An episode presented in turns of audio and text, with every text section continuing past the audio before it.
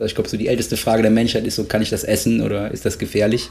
Also ich bin mir nicht sicher, ob dann da irgendwelche Höhlenmenschen sich schon überlegt haben, hm, sind wir alleine? Gibt es Leben im All? Eine von den größten Fragen, die die Wissenschaft sich so stellen kann. Und gleichzeitig eine, wo wir tatsächlich jetzt auch die Chance haben, die zu beantworten. Also es ist jetzt nichts, wo wir jetzt nochmal 100 Jahre warten müssten drauf.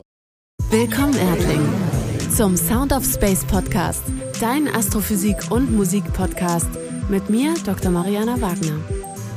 Folge 8. Wissenschaftskommunikation mit Dr. Daniel Angerhausen.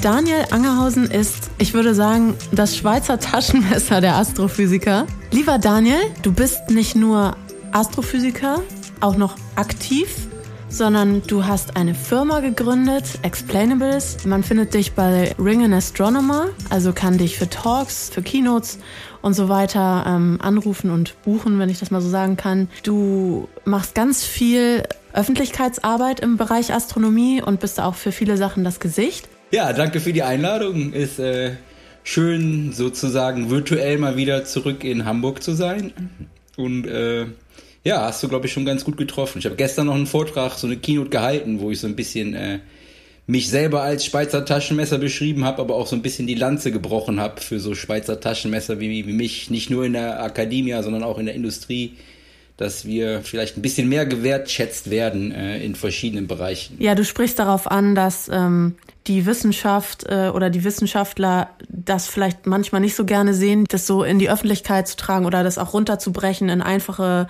Worte für Leute, die sich nicht damit beschäftigen. Meinst du das? Ja, einerseits das natürlich. Also ähm, dass viele, die, die Senior Scientists denken, das ist unnötig oder man verschwendet seine Zeit, gerade früh in der Karriere, wenn man dann besser ein Paper schreibt, als einen Astronomy on Tap Vortrag zu halten.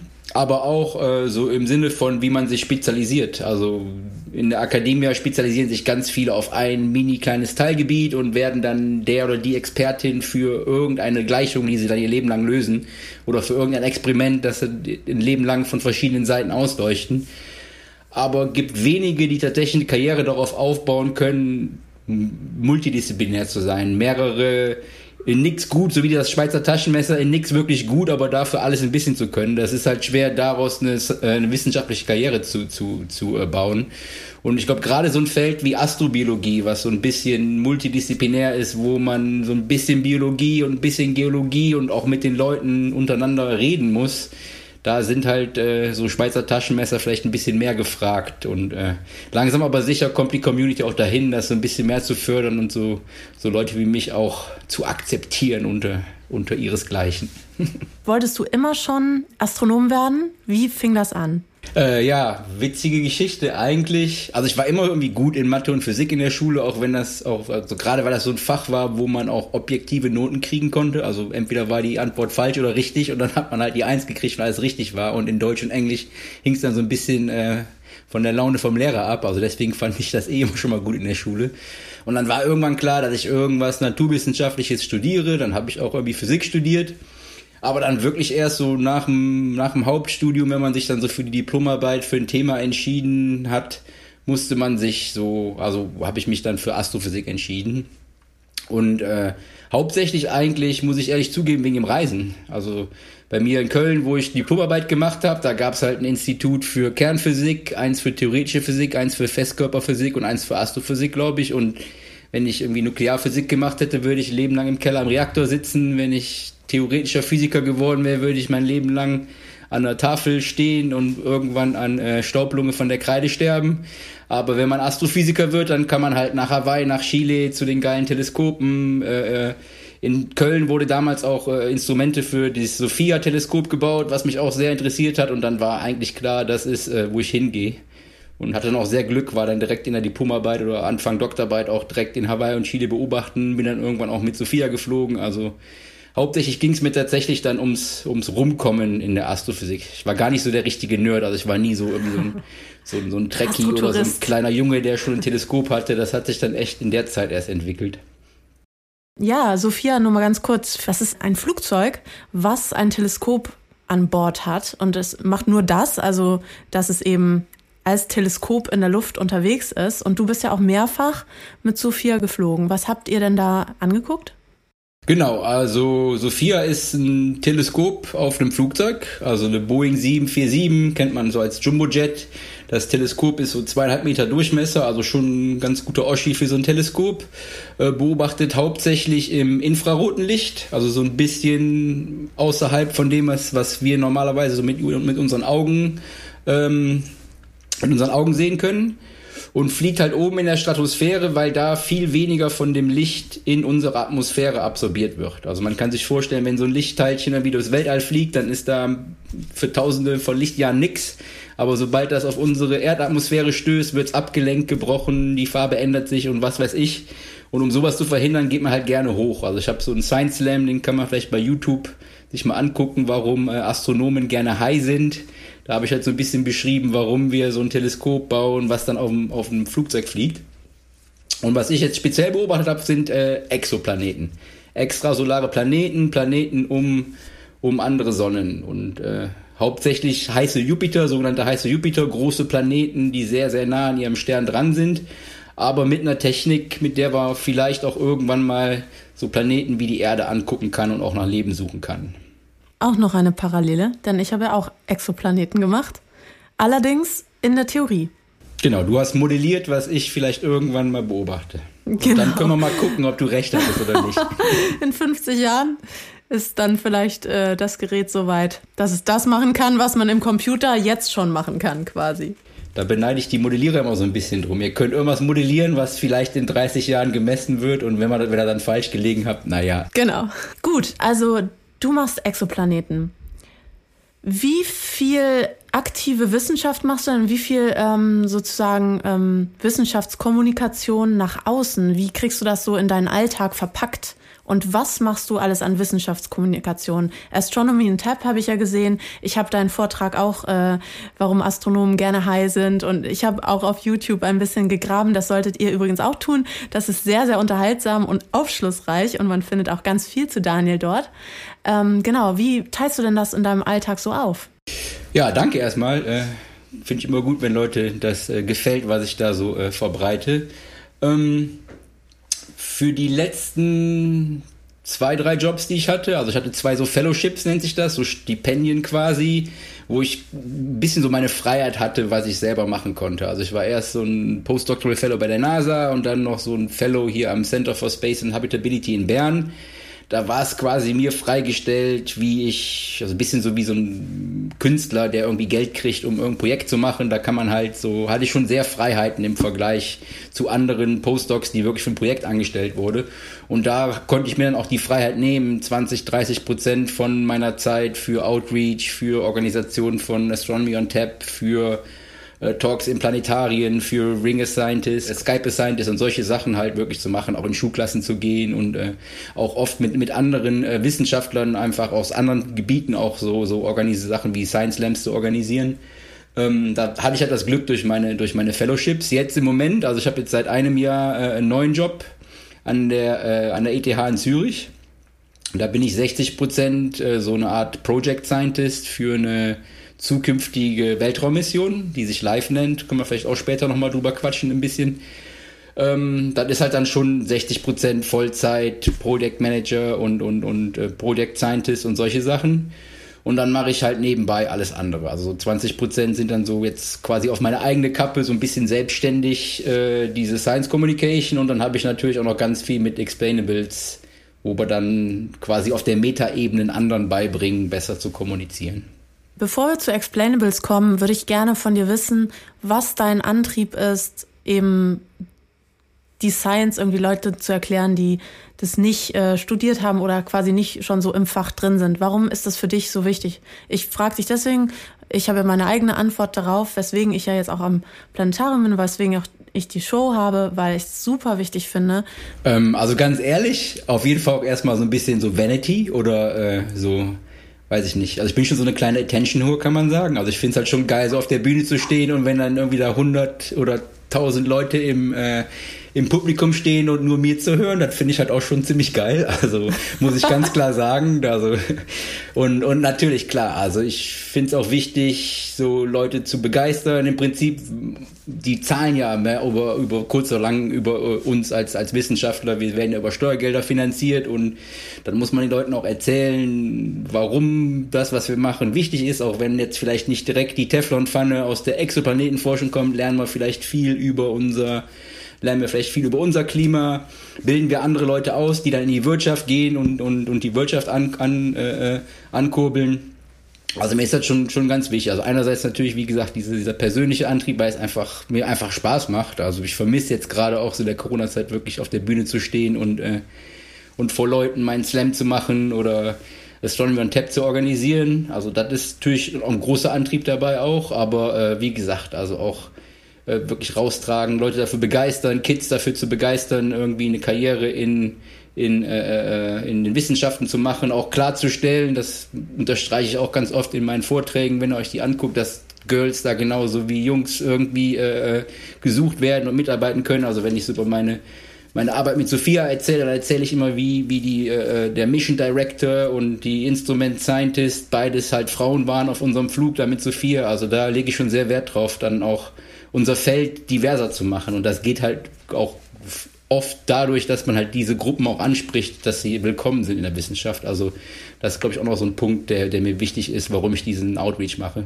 Du bist auch ein gutes Beispiel dafür, finde ich, dass man äh, nicht unbedingt so ein Nerd sein muss, der nur was von der Science versteht. Ich hatte in der ersten Folge mit Markus Brücken, mit Professor Markus Brücken aus der Sternwarte, einen sehr schönen Podcast gemacht. Was denken Astrophysiker eigentlich von Sci-Fi-Filmen? Und da meint er so, eins, was ihn total stört, ist, dass die Astrophysiker mal so falsch dargestellt werden. Das sind die, die dass die immer in irgendwelchen Pizzakartons in ihrem Büro rumhocken und dann auf einmal so einen Einfall haben und irgendeine Flugbahn berechnen. Naja. Ja, oder so Big Bang Theory, alle, alles so, äh, so äh, unsoziale äh, Chattens und. Äh. Und dann hast du Explainables gegründet, zusammen mit anderen. Was macht ihr denn da mit Explainables? Was ist das? Genau, so zusammen mit dem Amran Saleh, der ist aus Hamburg sogar auch, auch noch eine Hamburg Connection, und dem Jesse John aus äh, Brooklyn, New York. Und wir haben angefangen, das ist auch eine ganz witzige Story. Wir waren, also ich habe mit dem Jesse zusammen äh, FameLab gemacht. Das ist so eine Art äh, Deutschland sucht den Superstar für Wissenschaftskommunikation. Also man gibt so einen drei Minuten Vortrag vor einer Jury und einem Publikum und dann gibt es so eine Jury, die sagt dann super und einer ist dann immer so der äh, der Dieter Bohlen und sagt dann, ey, was für ein beknackter Talk war das denn irgendwie? Und dann gibt's halt so lokale, lokale Regional Events. Also ich habe mit dem mit dem Jesse zusammen in, in äh, Long Island, New York, den, den Regional Event gemacht, später dann auch in der Schweiz, den, den äh, äh beim, beim Schweizer Finale mitgemacht und dann gibt's halt so äh, Ländersieger, die gehen dann zu einem zu einem internationalen äh, Finale in, in, in the UK. Also das war FameLab und da habe ich den John, äh, den Jesse John kennengelernt. Und dann haben wir im Rahmen von diesem FameLab einen Science Communication Workshop am Alan Alda Center für Science Communication äh, äh, in, an der Stony Brook Universität gemacht. Also einer von den, den besten Centern in der Welt, der sich so Science Communication aufs, aufs, auf die Fahnen geschrieben hat. Sag mal bitte in einem, ein, zwei Sätzen, was Science Communication ist für Leute, die es noch nie gehört haben.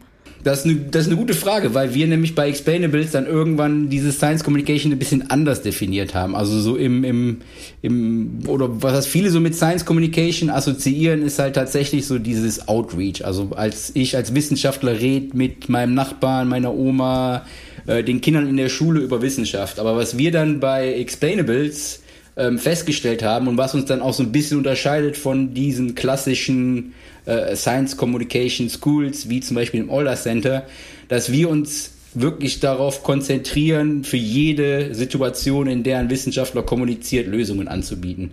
Also wir haben uns halt, wir haben halt auch angefangen mit diesem klassischen Outreach, wie bereite ich meinen Science Slam vor, wie mache ich einen Podcast, wie tweete ich als, als Wissenschaftler. Aber das ging so ein bisschen an den, an den Bedürfnissen vorbei von, von einem Postdoc von einem, von einem Doktoranden, weil die, klar, die tweeten ein bisschen und die machen vielleicht einmal im Jahr einen, einen Science Slam Talk, Aber in ihrer Realität, die schreiben drei Papers im Jahr, geben fünf Konferenzvorträge, müssen drei Proposal schreiben. Das sind die Kommunikationssituationen, wo die eigentlich Hilfe brauchten. Das haben wir dann nach so ein paar Jahren gemerkt, ey, klar, die machen halt schon gerne so Outreach-Talks, aber was die wirklich brauchen, ist so Kommunikation zwischen den Feldern, habe ich ja auch erwähnt. So wie redet ein Biologe mit einem Geologen, wenn die Astrobiologie machen. Und dann haben wir halt viel von diesen Techniken, viel so Improv-Sachen zum Beispiel, die man so, die wir für unseren Science Communication Kurse gebraucht haben, dann so ein bisschen auf die anderen Sachen geschustert. Das ist ja auch nicht gegenseitig ausschließen. Also wenn ich lerne, irgendwie mit einem Policymaker zu reden oder mit einem mit einer Funding Agency zu reden, dann lerne ich dabei auch, wie ich mit der Öffentlichkeit rede. Also das ist jetzt nicht komplett anders, aber halt schon mit Schwerpunkt auf, auf mehr Kommunikation und, und, und eine größere Varianten, Variabilität an, an Kommunikationssituationen als jetzt nur Outreach in Anführungszeichen sozusagen ein B2B-Szenario ja, im also ersten wirklich, also Moment. Also wir, wir, wir produzieren halt kommunizierende Wissenschaftler. Und ja. dann ist halt mhm. halt egal erstmal in welcher Situation. Und wir, wir bereiten die halt auch vor, hier, wenn du mit jemand von, von, von der, weiß ich nicht, von der DFG, von der Deutschen Forschungsgemeinschaft sprichst, dann sprichst du mit dem oder der natürlich anders, als wenn du mit irgendeinem Milliardär sprichst, der deine Wissenschaft fördern will. Ja oder du sprichst mit, mit irgendjemandem, einem älteren Gast im Planetarium anders, als du mit einem jüngeren Gast im Planetarium redest. Oder du redest mit einem Biologen anders als mit einem Religionswissenschaftler, solche Sachen. Und ähm, das sind ganz Konzepte, die überall funktionieren. Also das sind jetzt, da ist jetzt keine Hexerei dabei und äh, man redet jetzt auch nicht anders mit einem normalen Menschen als mit einem anderen Wissenschaftler, aber wir fokussieren uns dann halt mehr so auf die, die realen Situationen, in Anführungszeichen, im Leben von einem Postdoc-Doktoranden und macht ja auch so dieses ganz klassische Aufwerten des Talks. Genau, also das ist so äh, sogar eins von unseren äh, meistgebuchten Paketen sozusagen. Das mache ich zusammen mit dem Amran aus Hamburg, der ist äh, Grafikdesigner. Und das ist quasi so ein Paketworkshop. Also vormittags mache ich dann so Storytelling mit den, mit den, äh, mit den Leuten, die in unserem Workshop sind. Und nachmittags macht der Amran dann mit denen ihre Slides. Und am Ende von so einem zwei, drei Tages Workshop haben die dann so ein Komplettpaket sozusagen. Also mit mir haben die so am Text, am Inhalt gearbeitet und mit dem anderen haben sie dann schön die, äh, die Slides äh, nice gemacht, schön aufpoliert und dann machen wir am Ende meistens dann auch noch so eine kleine Präsentationsrunde, wo jeder mal so ein bisschen vorher, nachher seine drei Minuten ausprobiert. Und dann geht jeder aus dem Workshop mit so einem Mini-Talk-Paket, auf dem man dann aufbauen kann, wo dann halt wirklich die Story und halt auch das Design von uns poliert wurde. Das finde ich richtig gut. Ich habe ähm, in meiner Zeit in der Sternwarte oder an der Sternwarte auch einen so einen Tag gehabt, äh, wo mal einer kam, der uns so ein bisschen trainiert hat.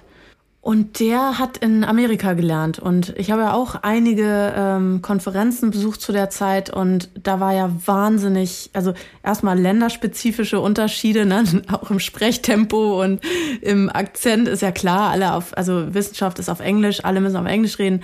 Aber was die äh, Amerikaner immer echt, echt, echt abgehoben hat von anderen, fand ich, waren eben diese, die haben einfach ihre Geschichten erzählt. Die haben nicht gesagt, ähm, hier, das ist der Titel von meinem Vortrag und jetzt kommt die Theorie, sondern heute Morgen war ich im Zug und da ist mir dieser Gedanke durch den Kopf gegangen und auf einmal, wumm, bist du in der Geschichte drin und merkst gar nicht, dass du auf einmal in irgendeine andere Richtung gehst. Also ist jetzt nicht äh, so, dass es immer so anfangen muss, aber die haben schon eine krasse, die haben so einen krassen Vorsprung gehabt immer, fand ich.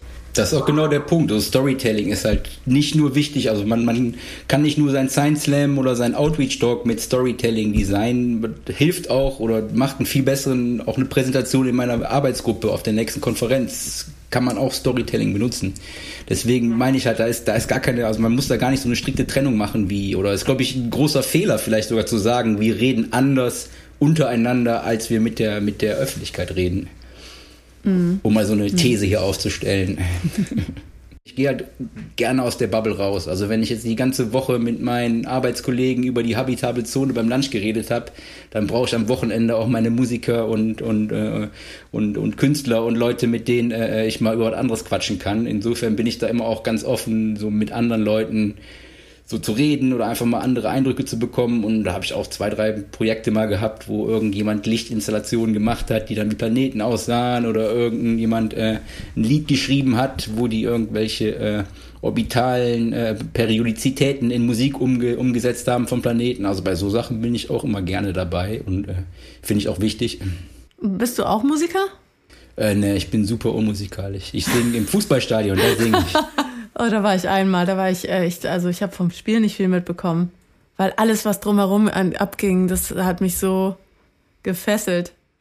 Deine Zeit in den USA, auch noch so eine Sache. Ich habe auch noch mal bei ähm, Twitter geguckt und habe ein Bild von dir gesehen bei Black Lives Matter bei einer Demonstration mit Jordi LaForge, mhm, genau. Lever Burton. Genau, Lever oh, cool. der lief neben mir plötzlich. Ja, ja. Und ich war der Einzige, der ihn erkannt hat, war voll lustig. Echt? Krass. Ja, okay. also, also vielleicht mal so zur Backstory. Ich habe halt äh, im letzten Jahr habe ich tatsächlich in Washington DC gewohnt, also wirklich direkt zehn Minuten Fußmarsch vom vom Kapitol und vom. Ich bin am Wochenende immer vom Lincoln Memorial zum zum äh, zum, zum Washington äh, äh Monument hin und her am Weißen Haus vorbeigejoggt. Das war so meine Wochenend-Jogging-Route. Äh, mhm. Und das war dann auch zu der Zeit 2017 rum, wo so die erste große Welle mit Black Lives Matter Protesten äh, war. Und da war ich natürlich jedes Wochenende oder jedes Mal, wenn ich konnte, mit dabei. Und dann war tatsächlich so, äh, einmal liefen wir irgendwie, ich glaube, das war am Dupont Square in, in, in Washington und plötzlich neben mir so, den kennst du doch irgendwie. Und irgendwann, ja, nee, da klar, ist ja LaForge. Oder hier Reading Rainbow ist er auch ziemlich bekannt für in den USA. Und Kunta Kinte hat er auch gespielt. Und dann habe ich irgendwann so, ja, dann habe ich mit ihm ein Foto gemacht. Und dann haben alle irgendwie gerafft, ja, wieso macht er denn ein Foto mit dem Typen? Und dann haben die ganzen Leute um, um uns rum halt auch gerafft, dass es äh, Levar Burton war. Und dann, äh, ja, habe ich es in seinen Twitter-Feed sogar geschafft mit meinem, mit meinem Tweet. Ich bin von LeForge retweetet worden. Yay. Yeah. Bist du Sci-Fi-Fan? Ja, also schon so, so äh, Star Trek bin ich schon dabei. Also da gucke ich äh, immer wieder alles durch. Witzig. Ich wurde mich auch gerade gefragt. Wir hatten einen Stream zum äh, 91. Jubiläum des Planetariums und da äh, wurde ich gefragt, ob ich ähm, denn auch so was, äh, so Sci-Fi-Fan bin und habe auch geantwortet, ganz, ganz doll tracky Star Trek. Nicht alle Generationen quasi, nicht alle Serien davon. Bei mir war es ganz doll Next Generation. Natürlich die Originalfolgen, aber Next Generation und dann Voyager. Ja, ich bin auch großer Voyager. Habe ich jetzt auch schon wieder dreimal auf Netflix durchgeguckt. So. Hast du die neue schon okay. gesehen? Discovery? Ja, die habe ich durchgeguckt. Oh ja, da können wir eigentlich ein bisschen über Star Trek reden. Das ist gut. Ja, da bin ich, da bin ich noch geil. Da habe ich so, da bin ich, habe ich gerade angefangen. Vielleicht besser keine Spoiler. So. Ich bin auf ähm, Deep Space Nine nicht so klar gekommen. Habe ich immer so aufgehoben für irgendwann mal und irgendwann war jetzt in der äh, in der Corona-Zeit habe ich dann mit äh, Deep Space Nine angefangen. Oder halt, wir haben wieder geguckt. Ich glaube, da habe ich dann irgendwann, als es mal damals auf äh, RTL 7 mal lief, vielleicht mal so zwischendurch beim Mittagsschlaf geguckt, aber jetzt so äh, seriös auf Netflix. Was ich auch sehr empfehlen kann, ähm, auf YouTube gibt es so einen Kanal, der heißt Dust, D-U-S-T, also wie der Staub auf mhm. Englisch. Und das ist so ein Sci-Fi-Shortfilm-Kanal. Ach cool. Also super geil. Und dann auch für so jemanden, der so eine Attention Span von fünf Minuten hat, wie ich, halt auch super, dass das Short Movies sind. und ist so ein bisschen so wie, ich sag mal so wie Black Mirror auf Steroids. Oder ich habe manchmal so das Gefühl, so das sind halt so Filmemacher, die machen dann so ein 10, 15 Minuten Teaser, was dann vielleicht mal so eine Black Mirror Episode werden kann. Und äh, also wer so diesen, wer so die nächste äh, Season von Black Mirror nicht, äh, äh nicht erwarten kann, für den kann ich wirklich empfehlen, Dust auf YouTube, super Sci-Fi Shortfilm-Kanal. Okay, ähm, wo wir jetzt in dem Thema drin sind und Black Mirror erwähnt haben, muss ich echt sagen, ich habe so eine Serie, die hat mich so umgehauen. Und die gibt's auch auf, ähm, ja, das darf man jetzt eigentlich gar nicht sagen, auf der anderen ganz, ganz großen Plattform, wo man auch Pakete bestellen kann, ganz viele. The Expense. Oh ja, das auch. Was ich sagen wollte, kennst du Electric Dreams? Mhm. Okay, dann wirst du jetzt, kriegst du jetzt eine Hausaufgabe von mir. Electric Dreams, ähm, das ist von Philip K. Dick. Der Name ist ja schon vielversprechend. Der hat äh, die Bücher für diese ganz großen Total Recall, Minority Report und äh, diese ganz großen Dinger. Dafür hat er die Bücher geschrieben und die wurden ja verfilmt. Aber er hatte auch Kurzgeschichten. Und da haben sie eine Serie gemacht, die heißt Electric Dreams, auch mit ganz tollen Schauspielern. Und das ist teilweise nicht ganz so dunkel, aber dafür so ein bisschen mehr crazy. Richtig okay, ist, cool. ist notiert, ist auf die, äh, auf die Playlist gesetzt. Aber sag mal, äh, wo wir abgedriftet waren, was hast du denn gemacht in den USA? Also jetzt so Science-mäßig. Also ich habe zwei Postdocs gemacht in den USA, wie sich das so schön nennt. Also so diese Jahre nach der Doktorarbeit, bevor man irgendwann einen richtigen Job kriegt. Äh, leicht sarkastisch ausgedrückt. Ähm, ich war tatsächlich sogar ein Jahr arbeitslos, also oder ein halbes Jahr arbeitslos. Also ich habe irgendwie Doktorarbeit gemacht, dann habe ich einen Postdoc in Hamburg gemacht und dann äh, ähm, Witzige Story, auf meiner, äh, ähm, auf meiner PhD-Defense hat man, also auf meiner äh, Doktorverteidigung hat mein Doktorvater meinen Eltern gesagt, ja, herzlichen Glückwunsch, ihr Sohn ist jetzt Doktor der Physik und äh, ich kann Ihnen garantieren, er wird im Leben nicht mehr arbeitslos sein. Prompt, prompt ein Jahr später, wer zieht arbeitslos zu Hause wieder ein? Dr. Daniel. Also das war halt schon die Ironie überhaupt. Und mhm. äh, und so in der Wissenschaft, da gibt's halt so, einen so einen Zyklus. Also da gibt's halt immer eigentlich immer nur neue Jobs im Herbst und den hatte ich halt gerade verpasst. Also mein Postdoc in Hamburg lief im Dezember aus und der Jobmarket ist im Prinzip vom, vom Januar bis August einfach leer. Da gab's halt einfach keine Jobs. Dann hatte ich mit super Glück irgendwie dann eine Postdoc-Stelle tatsächlich gekriegt, ein halbes Jahr später im, in Upstate New York, also wirklich so im tiefsten äh, äh, Hinterland von New York. Alle dachten, ich lebe in New York City, aber ich war irgendwo im tiefsten Trumpland, irgendwie drei Stunden in, fast in Kanada irgendwie von New York City weg. Äh, da habe ich dann am äh, New York Center für äh, Astrobiologie, am Rensselaer Polytechnic Institute, also so ein, so, eine, so ein kleines MIT im Hinterland, äh, habe ich dann einen Postdoc gemacht. Da habe ich dann viel an Kepler-Daten gearbeitet zum Beispiel. Also Kepler, dieses Kepler Space Teleskop der NASA, was so nach Exoplaneten in anderen Ländern gesucht hat. Äh, in anderen Ländern, in anderen, um andere Sterne. Die sind schon ganz, ja. schon ganz durcheinander hier, in andere, um andere Sterne gesucht hat. Also habe ich viel Kepler-Sachen gemacht. Und dann bin ich äh, äh vom RPI aus dann äh, zur NASA nach äh, Greenbelt, zum NASA Goddard Space Flight Center gegangen, hatte da eine ähm, hatte da eine äh, äh, Postdoctoral Fellowship, habe ich ja schon erzählt. Und äh, da habe ich dann so ein bisschen an Sophia-Sachen gearbeitet, auch noch ein bisschen Kepler-Sachen gemacht und so ein bisschen auch dieses James Webb Space Teleskop, was dieses mm. Jahr hoffentlich fingers crossed gelauncht wird, so ein bisschen auch da dran mitgearbeitet und dann halt auch so an Missionen, die NASA in 10, 20 Jahren plant, so da ein bisschen mit reingeschnuppert. Das war so, äh, was ich da in Washington und in, in am Goddard Space Flight Center gemacht habe für zwei Jahre. Und dann, äh, dann bin ich eine Woche nachdem der Herr Trump gewählt worden ist, äh, in die Schweiz gezogen. Das war dann mein Amerika-Abenteuer. Mit einer Kiste voll mit NASA-Sweatshirts und Tassen und Kugelschreibern. NASA-Pantoffeln habe ich von meiner Mama zu Weihnachten gekriegt. Mein kleiner Neffe Ach, hat die, mein kleiner Neffe hat die gleichen. Wenn wir dann zusammen, äh, dann laufen wir immer zusammen mit unseren NASA-Pantoffeln rum. So. Du, ein bisschen neugierig bin ich noch auf die Astrobiologie. Ja, genau. Also die Astrobiologie ist halt so die Wissenschaft der Suche nach Leben im All und auch so ein bisschen die Erforschung, unter welchen Umständen Leben entsteht, unter welchen Umständen Leben überleben kann. Und äh, also alles, was irgendwie mit Leben im All zu tun hat, fällt so unter diesen Oberbegriff Astrobiologie ist halt wirklich ein super multidisziplinäres Feld. Also wenn man sich überlegt, so ein Planet wie die Erde, der ist ja, der Planet ist ja nicht nur äh, äh, die Biomasse, da ist ja die Atmosphäre, da sind Wolken, da sind Vulkane, da sind irgendwelche Plattentektoniken, da ist, da ist Eis an den Polen, da passieren irgendwelche Blitze, die irgendwelche Chemie machen in der Atmosphäre. Da geht so viel ab, dass man wirklich so ein Ding wie so ein Planeten nur verstehen kann, wenn man die ganzen Communities zusammenbringt. Also da muss man wirklich die Vulkanologen mit den Astrophysikern, die Atmosphärenphysiker mit den Eisphysikern, da muss halt wirklich alle miteinander reden, ihre Modelle verbinden, überhaupt so eine Idee zu haben, wie so Planetenatmosphären funktionieren, wie in den Atmosphären das Gas entsteht, um Leben zu schaffen, solche Sachen. Und äh, also das kann man so grob ein bisschen aufteilen. Also es gibt viele, die so in unserem Sonnensystem nach Leben suchen. Also die irgendwie einen Rover zum Mars schicken und dann tatsächlich graben und versuchen irgendwelche Mikroben oder versteinerte, äh, versteinerte Bakterien in, äh, im Marsgestein zu finden. Oder zum Beispiel auch die, die hier der, der äh, Mond Europa, wo man hofft, unter der Eisdecke irgendwie Leben zu finden. Die haben so ein bisschen den Luxus, die können tatsächlich eine Sonde dahin schicken. Also das ist alles noch so wirklich in unserem Sonnensystem, in unserer Nachbarschaft.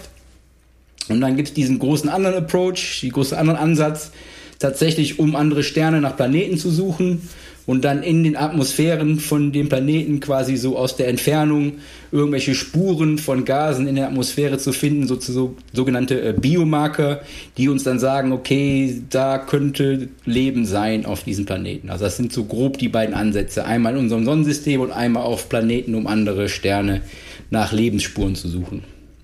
Ja, und um einmal äh, zu sagen, dass das wirklich ein gar nicht so einfaches äh, Forschungsfeld ist, Venus Express ist eine Sonne, die hat mal aus unserer nächsten Nähe auf die Erde zurückgeschaut und konnte bestimmte Biomarker noch nicht mal entdecken.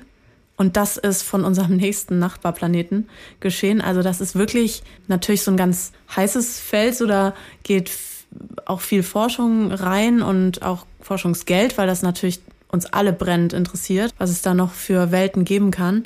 Aber es ist eben auch super kompliziert, da tatsächlich diese Biomarker zu finden. Wir haben noch nicht mal Definition. Was ist denn überhaupt Leben? Und ich finde, da ähm, berührt die Astronomie oder Astrophysik vor allem auch ja immer so ein bisschen das Metaphysische oder solche, solche Fragen. Der PhD ist ja ein Doctor of Philosophy.